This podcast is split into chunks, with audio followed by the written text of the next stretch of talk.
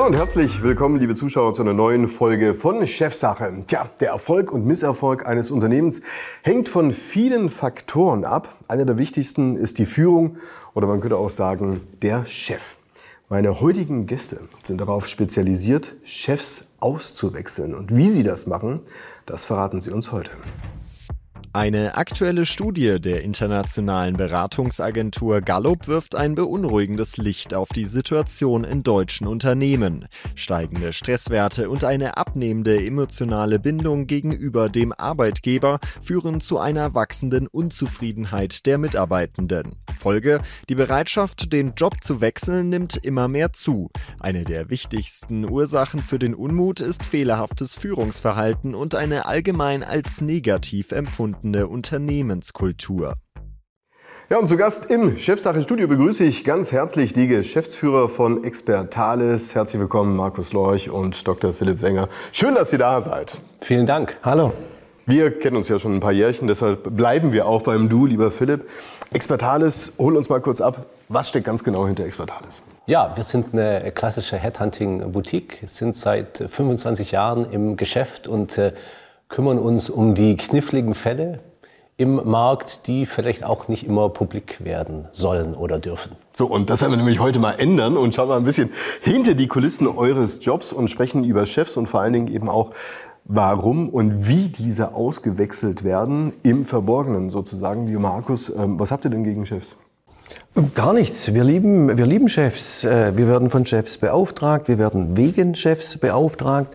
Also insofern äh, Antwort nein, wir lieben Chefs.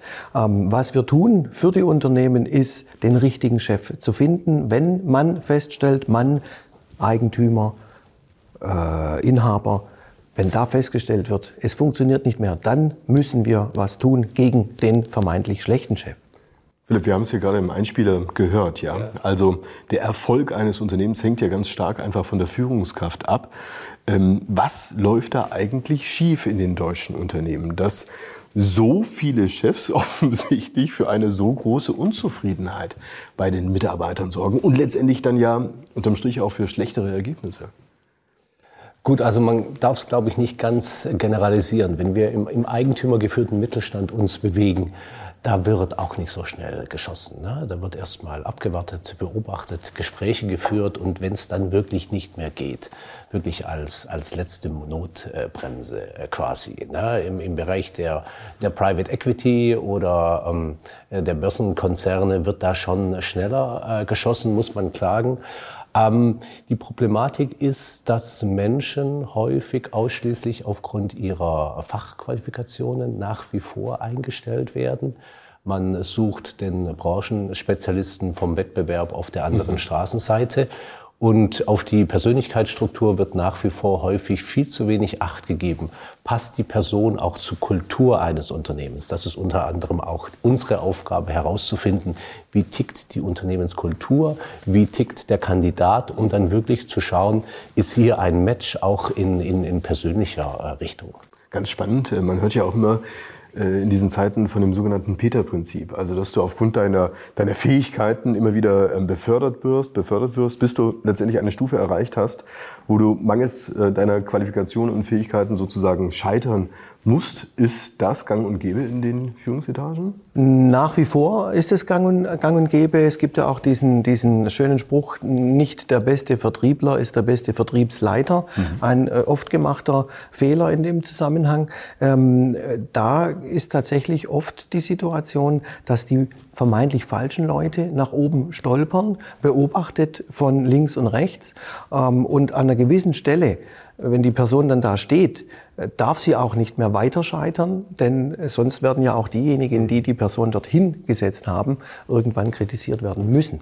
Das macht ja letztendlich nicht nur die Mitarbeiter unglücklich, nehme ich mal an, Philipp, sondern wahrscheinlich auch die Chefs. Sie, sie merken ja, dass sie offensichtlich nicht so richtig in der Wirkung äh, rauskommen. Ist das so? Oder fehlt es oder mangelt es da tatsächlich an Selbstreflexion? Nee, in, in, in der Tat hatte ich schon, schon viele äh, Chefs äh, bei mir sitzen, die gesagt haben, äh, Philipp Wenger, ganz ehrlich, in der Position drunter habe ich mich viel wohler gefühlt mhm. und, und konnte ich viel mehr agieren und war am Ende des Tages auch viel erfolgreicher. Jetzt äh, eine Stufe höher werden die Aufgabenstellungen mannigfaltig, viele Dinge, die einen gar nicht so unbedingt interessieren, wo man sich aber trotzdem auseinandersetzen muss, wo man Entscheidungen treffen muss. Also in der Tat, es gibt Menschen, die, die zu uns kommen und die sagen, am liebsten würde ich gerne wieder eine Stufe runter, eins downgraden. Da war ich viel mehr zu Hause als in der Position jetzt, wo ich, wo ich bin. Muss ich nachfragen? Sagen, derjenige, der in einer solchen Position ist, macht es aber dann doch nicht. Weshalb denn nicht? Also hat er dann, befürchtet er Reputationsverlust oder hat er fette Kredite für sein Häuschen laufen oder hat er sonst irgendwie sein Leben angepasst? Warum wechselt er nicht dann die Position, wenn er denn vermeintlich doch so unglücklich und so wenig wirkungsvoll ist? Naja, das hat natürlich auch mit der Lebenslaufarithmetik zu tun. Wenn Sie mal auf dieser Geschäftsführerebene angekommen sind, Markus, korrigier mhm. mich, dann wirst du auch für viele andere Positionen nicht mehr nicht mehr wahrgenommen oder ausgewählt. Das heißt, es ist wahnsinnig schwierig, wenn du als Geschäftsführer scheiterst, dann nochmal down zu graden in, Be in Bezug Bereichsleitung oder Abteilungsleitung, weil der neue Arbeitgeber immer die Befürchtung in sich trägt, Du machst das nur für eine kurze Zeit, bis du dann wieder eine GF-Position bekommen wirst oder langweilst dich nach kurzer Zeit.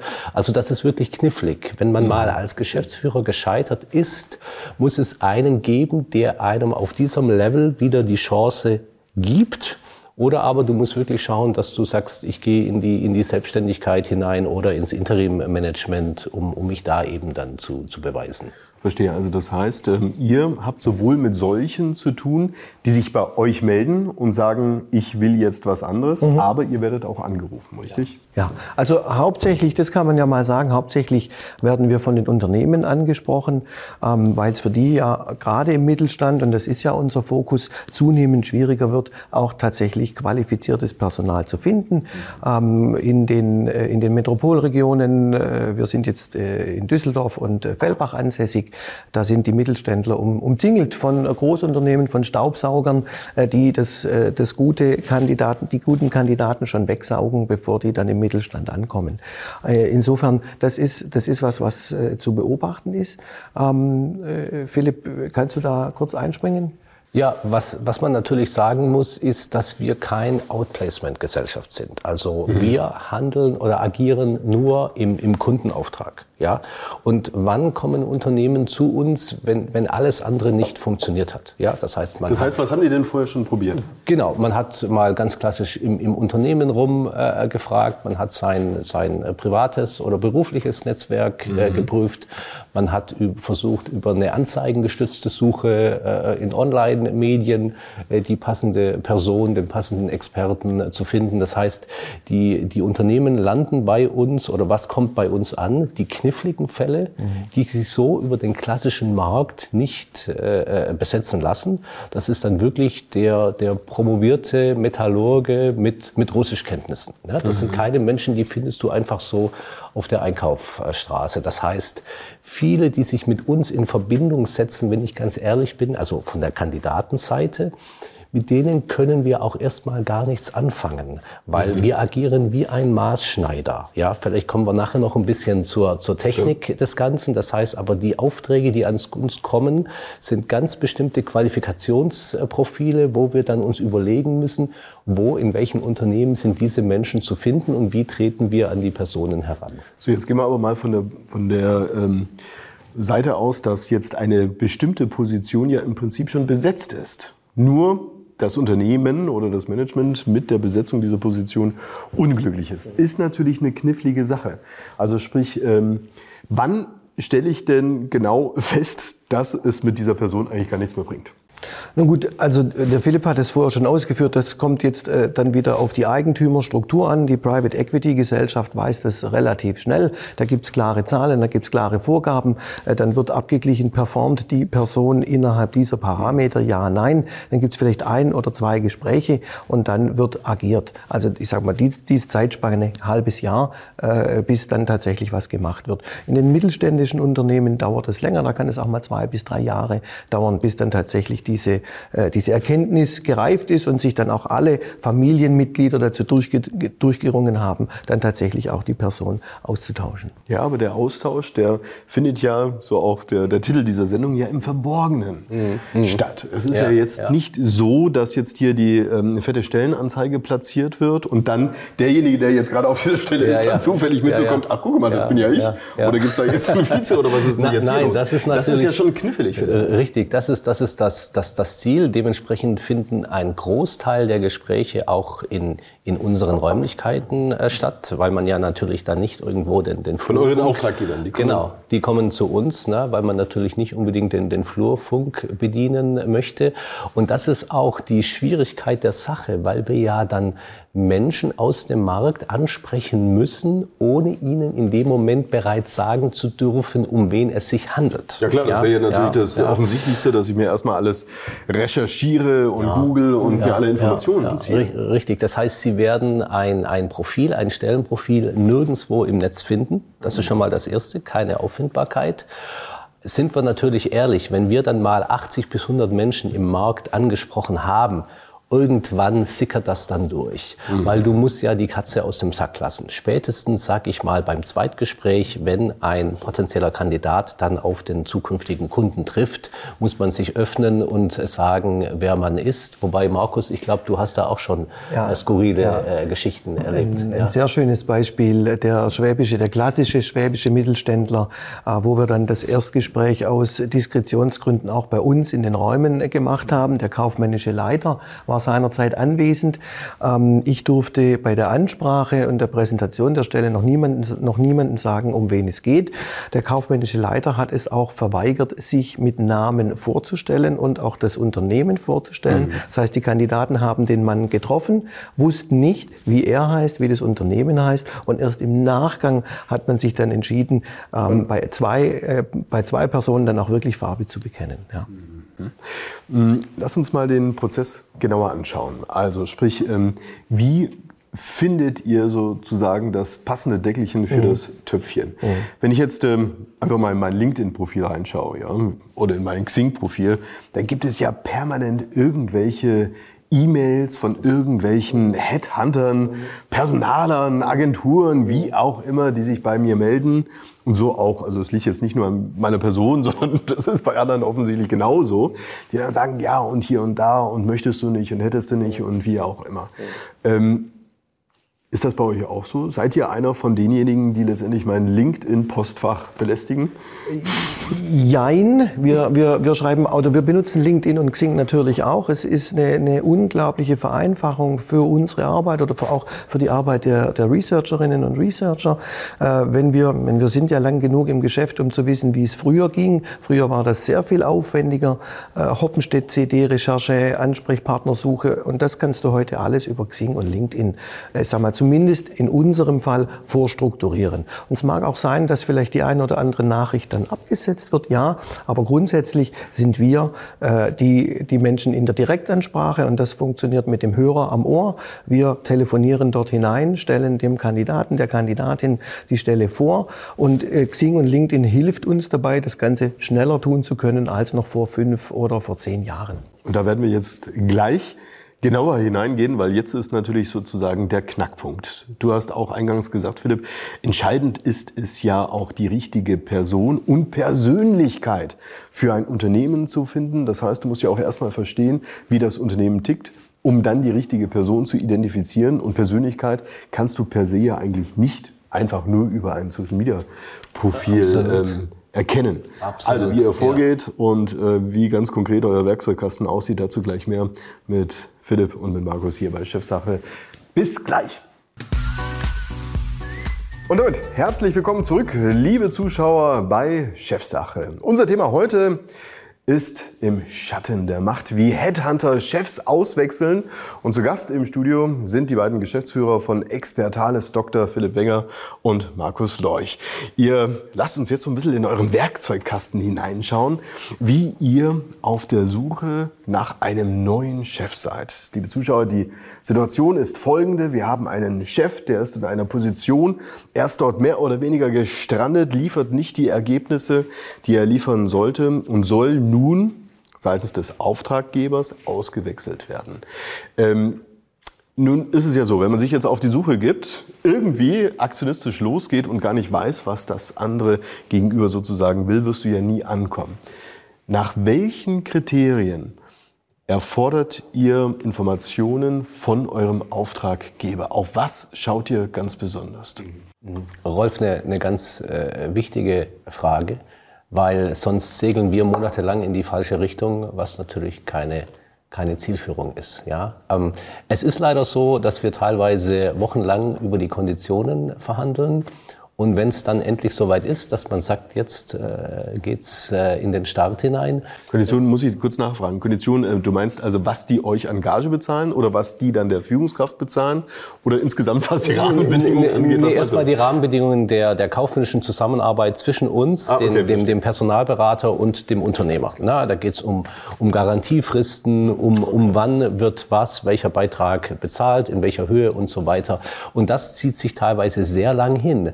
Und wenn es dann an die eigentliche Thematik geht, dann wird auf einmal irgendein Stellenprofil von 1990 rausgezogen, ja. nach dem oh Motto so, hier, hier mach mal. Und dann sagen wir, halt, stopp. So funktioniert das nicht. Ja, wir werden so gemeinsam scheitern. Das heißt, ich verlange ganz aktiv ein, selbst in der heutigen Zeit der Digitalisierung, wo man am liebsten alles nur noch über Videokonferenz macht. Ich sage, ähm, gib mir einen Tag, damit ich zu dir kommen kann. Zeig mir deine Fertigung, zeig mir deine Verwaltung. Ich muss fühlen und schmecken. Wie ist deine Kultur? Wie tickst du? Ja, weil ich brauche keinen Investmentbanker aus dem Frankfurter Westend irgendwo auf die, auf die Schwäbische Alb äh, zu setzen. Ich muss verstehen, wie tickt der Kunde? Was ist sein Schmerz? Was hat er für ein fachliches Anforderungsprofil? Aber auch überfachlich. Was braucht ihr, dass, ein Mensch wieder bei ihm langfristig performen wird und er mit ihm glücklich ist?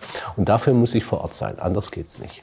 Wie werdet ihr denn dann in den eigenen Reihen eingeführt? Weil ähm, wir sind ja nach wie vor noch ähm, so unterwegs, dass es ja keiner mitbekommen sollte. Also sprich, das jetzt mein Unternehmen wäre und da kommt jetzt der Philipp an oder der Markus und ich führe euch jetzt mal durch, ihr wollt ja ein bisschen die Kultur des Unternehmens kennenlernen, wie werdet ihr denn da vorgestellt? Oftmals tatsächlich gar nicht. Der, der nette Berater von nebenan oder ein Bekannter vom Chef, äh, mhm. solche Sachen. Aber dass man jetzt offiziell hingehen würde und äh, unsere Anwesenheit begründet während dieser Stunde oder während dieses Tages, es findet oftmals gar nicht statt. Ähm, was natürlich dann auch immer wieder mal Spekulationen verursacht und den Flurfunk befeuert, ja. Ähm, aber ich sag mal, das ist eine, eine, eine Sache, da gibt es keine 100% äh, Lösung dafür. Ihr habt dann am Ende eines Tages, wo ihr das Unternehmen kennengelernt habt, habt ihr ein Bild gewonnen. Reicht da ein Tag aus und wie sieht dieses Bild dann beispielsweise aus? Ja, ein, ein, Tag, ein, Tag, reicht schon äh, aus. Ne? Ich meine, man, man, kann sich ja unterschiedlichste Quellen äh, zur Hand nehmen über ein Unternehmen. Es geht dann im nächsten Schritt eigentlich darum, dass wir verstanden haben, äh, was der Schmerz des Kunden ist. Und wir erstellen dann erstmal ein, ein, ein Stellenprofil, was natürlich dann mit dem Kunden abgesprochen und äh, zurückgespiegelt wird. Und äh, dann kann man auch sagen, wenn wir die Grundlage haben dieses Stellenprofils und auch alles, was zwischen den Zeilen äh, steht, ne, da geht es natürlich auch, zu welchen Konditionen äh, kann die Ganz neue klar. Person äh, tätig sein, Firmenwagen, Fixum, Variable, Urlaubsanspruch, äh, gibt es einen Dreijahresvertrag? Wie ist die Kündigungsfrist? Also das muss ja im Vorfeld alles äh, definiert und besprochen werden. Dann ist es wirklich so weit, dass ich, dass wir sagen, so, wir haben jetzt die inhaltlichen Grundlagen das kann sich natürlich im Laufe eines Suchprozesses immer noch äh, verändern. Ganz ja, und man muss auch offen und transparent gegenüber dem Kunden sein. Ich glaube, das ist auch ein ganz wichtiger Punkt. Äh, so ein Kunde hat natürlich erstmal ein, ein, ein, ein Bild im, im, im Kopf. Wenn der Markt das aber, der Kandidatenmarkt das nicht, nicht widerspiegelt, nicht abbildet, dann, dann sucht man eine eierlegende Wollmilchsau, die es so nicht, nicht gibt. Und ich sage immer ein bisschen scherzhaft, äh, backen können wir den Kandidaten Kandidaten leider nicht, sondern wir müssen uns dann daran orientieren, was bietet der Markt auch zum, zum definierten Marktpreis. Ihr geht ja dann auf die Suche. Nach welchen Kriterien geht ihr denn jetzt äh, los? Also schaut ihr, dass ihr irgendwo eine Führungskraft identifiziert, die im Prinzip schon den Job macht, halt woanders? Und dann wird er klassischerweise abgeworben. Oder schaut ihr euch möglicherweise auch ähm, solche Kandidaten an, die das Zeug hätten zu einer Führungskraft die halt da noch hin entwickelt werden müsste. Gute, äh, guter Punkt, äh, Antwort sowohl als auch. Also es gibt da unterschiedliche äh, Philosophien. Äh, ist auch die Frage, wie schnell muss die Person dann erfolgreich sein, wenn sie den Job mhm. antritt. Wenn jemand mehr Zeit bekommt, dann ist es tatsächlich etwas für die zweite Reihe. Das ist dann aber oftmals, äh, wir mal, eine mhm. längerfristige äh, Ersetzung oder gar keine Ersetzung, vielleicht auch eher eine Nachfolge, äh, Geschäftsführungsnachfolge. Äh, da holt man jemand rein, der vielleicht ein halb halbes, dreiviertel Jahr noch parallel mitläuft. Und das kann ruhig jemand sein, der in die Position noch hineinwächst. Wenn es sowas ist, Private Equity möchte schnell ersetzen, dann müssen wir den von der anderen Straßenseite holen. Und das ist natürlich dann auch mhm. tatsächlich ein Teil äh, unserer Existenz- oder Daseinsberechtigung, dass wir ähm, wissen, wie wir an die Menschen auf der anderen Straßenseite rankommen. Ähm, Rolf, du musst dir vorstellen, du hast dann einen, einen Point of Sale, du hast zwischen 10 bis 30 Sekunden Aufmerksamkeit der Person am, am Telefon, weil es natürlich in einem Umfeld äh, stattfindet, wo Kolleginnen und Kollegen da sind. Dann muss der Researcher in den 10 bis 30 Sekunden ähm, das Ganze so pointiert äh, auf den Punkt bringen, äh, dass ein Interesse besteht und man sich dann im Nachgang privat weiter unterhalten kann. Also das heißt, ähm, ihr habt jetzt ein ganz klares Profil recherchiert, mhm. geht jetzt auf die Suche, das mhm. kann eine Google-Suche sein, eine LinkedIn-Suche oder wie auch immer, gibt es daneben noch weitere Plattformen, auf welchen ihr unterwegs seid? Naja, eigentlich nennt sich das Zielfirmenliste. Mhm. Das heißt, du überlegst dir, sagen wir jetzt mal im, im Radius von 30 Kilometer oder 50 Kilometer, ähm, wo gibt es Firmen, wo solche Menschen zu finden sind? Mhm. Na, das, äh, und das hängt dann auch wieder vom, vom definierten Suchprofil ab. Okay. Viele, viele äh, Auftraggeber wollen eine ganz bestimmte Branche sehen. Andere sind da vielleicht ein bisschen offener, machen den Flaschenhals äh, etwas weiter. Äh, aber am Ende des Tages, du überlegst du, in welchen Unternehmen könnten ähm, diese Menschen zu finden sein. Und dann kommen unsere internen, hausinternen Researcher ins äh, Spiel. Das sind quasi unsere Trüffelschweine, ja, die dann wirklich geschult sind an den Gatekeepers Gatekeepern, weil kein Unternehmen möchte sich ja einen ja, klar, hätte ich natürlich auch keinen Bock drauf. Ja, wir auch nicht, ja, genau, genau.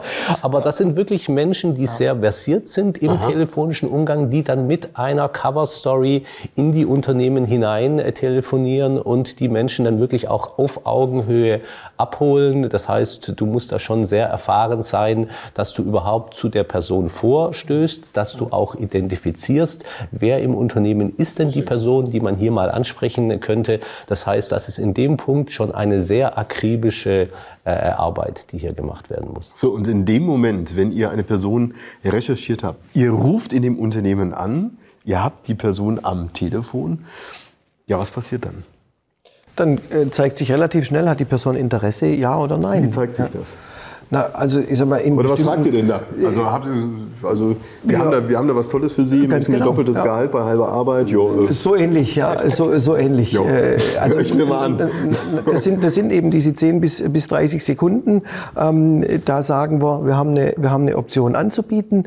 Ähm, das könnte ein Karriereboost sein für die Person. Wir haben die Person identifiziert oder sie sind uns empfohlen worden. Das ist oftmals tatsächlich auch der Fall. Ähm, und äh, dann ist die Frage, springt er an oder springt er nicht an? Und wenn er anspringt, dann gehen wir eben weiter. Dann dürfen wir nicht erneut in das Unternehmen hinein telefonieren. Gibt es natürlich in Deutschland auch eine Rechtsprechung dafür. Hat der BGH sich damit auseinandergesetzt. Das müssen wir natürlich alles einhalten. Aber im Prinzip sagen wir schon, hier ist eine Option für dich. Äh, du bist unserer Meinung nach qualifiziert, mit uns darüber zu sprechen. Ähm, das könnte das und das für dich bedeuten. Wollen wir weitersprechen, ja oder nein? Mhm. Aber ihr spielt da zu jedem Zeitpunkt auch mit offenen Karten. Also wenn ihr da jetzt eine Kontaktaufnahme in das Unternehmen hinein macht, dann weiß man ganz genau, wer ihr seid. Es wird jetzt nicht ein anderer Vorwand oder Aufwand oder was auch immer formuliert, sondern ähm, es ist recht klar, um was es jetzt hier eigentlich geht. Also gegenüber dieser Person schon äh, ganz klar. Da müssen wir, wie gesagt, es gibt ein schmales Zeitfenster. Müssen, da müssen wir klar und präzise sagen, wer wir sind und was wir der Person anbieten können. Und wie der Markus sagt, die Antworten sind relativ digital. Äh, wir müssen teilweise 100, 200, 300 Personen ansprechen, um dann ein bis drei Interessenten zu, zu identifizieren, die wirklich sagen, ja Mensch, äh, hört sich interessant an, äh, lass uns mal ein, ein weiterführendes Gespräch. Nun ähm, kommen wir so langsam zum Ende der Sendung, aber ja. es ist hochspannend. Ja. Ähm, das Gegenüber, ja. Also wenn es jetzt einer ist, der ähm, wechselwillig ist, dann mhm. kann es natürlich auch sein, naja, also dass das jetzt nicht der optimale Kandidat ist, ja. Andererseits wäre es auch möglich, dass einer sehr zufrieden ist, wie er dort jetzt ist und gar nicht weg will. Also mhm, mhm. sprich, ähm, wie könnt ihr denn eine Person dann wirklich dazu bewegen, sich das Ganze mal anzuhören? Ähm, indem man mit dem Kunden zu Beginn definiert, äh, was sind wirklich die, die interessanten Punkte. Ne? Also oft äh, geht es gar nicht so sehr um das Monetäre, sondern man kann sagen, Mensch, hier ist ein Restrukturierungsfall. Mhm. Wir brauchen hier eine Person mit 30 Jahren Berufserfahrung, die das schon mal ein paar Mal begleitet hat und wo man wirklich ähm, äh, Fußstapfen hinterlassen äh, kann. Ne? Also das ist dann eine Motivation für jemand, der Verstehe. sagt, ich, ich habe die Berufserfahrung, ich habe die Expertise, ich habe jetzt noch 10 bis 15 äh, Jahre vor mir und ich kann jetzt noch mal wohin wechseln, wo ich wirklich gebraucht und gehört werde. Und das ist ein riesiger Motivator für, für, für Menschen. Ja? Und äh, wie du sagst, man muss dann gucken, ähm, und den Kandidaten wirklich auf Herz und Nieren prüfen. Aber das folgt dann in den nächsten äh, Schritten, wo wir dann in die persönlichen Interviews mit den Kandidaten gehen. Markus, abschließende Frage. Was ist euer Motivator und warum macht ihr das? Erfolg. Ähm, Gibt es eine bessere Motivation als Erfolg? Ich zitiere Ion Tiriak. Ähm, was anderes kann man da nicht sagen. Wir sind, wir freuen uns über jeden Fall, den wir abschließen. Wenn hier langfristig Kandidaten und Kunden zusammenarbeiten und die Feedbacks bekommen wir, ähm, das ist das Schönste, was uns passieren kann. Und dann haben wir den Job richtig gemacht. Dann erstmal herzlichen Dank an dieser Stelle für diese spannenden Einblicke. Freut mich sehr, dass ihr hier bei mir im Studio wart. Markus Leuche und Dr. Philipp Wenger. Vielen Dank. dass ihr hier wart. Danke. Liebe Zuschauer, das war es auch wieder soweit hier bei der Chefsache-Sendung. Es würde mich freuen, wenn Sie in zwei Wochen wieder einschalten. Bis dahin wünsche ich Ihnen alles Gute und vielleicht bekommen Sie ja auch mal einen Anruf. Bis dann. Tschüss.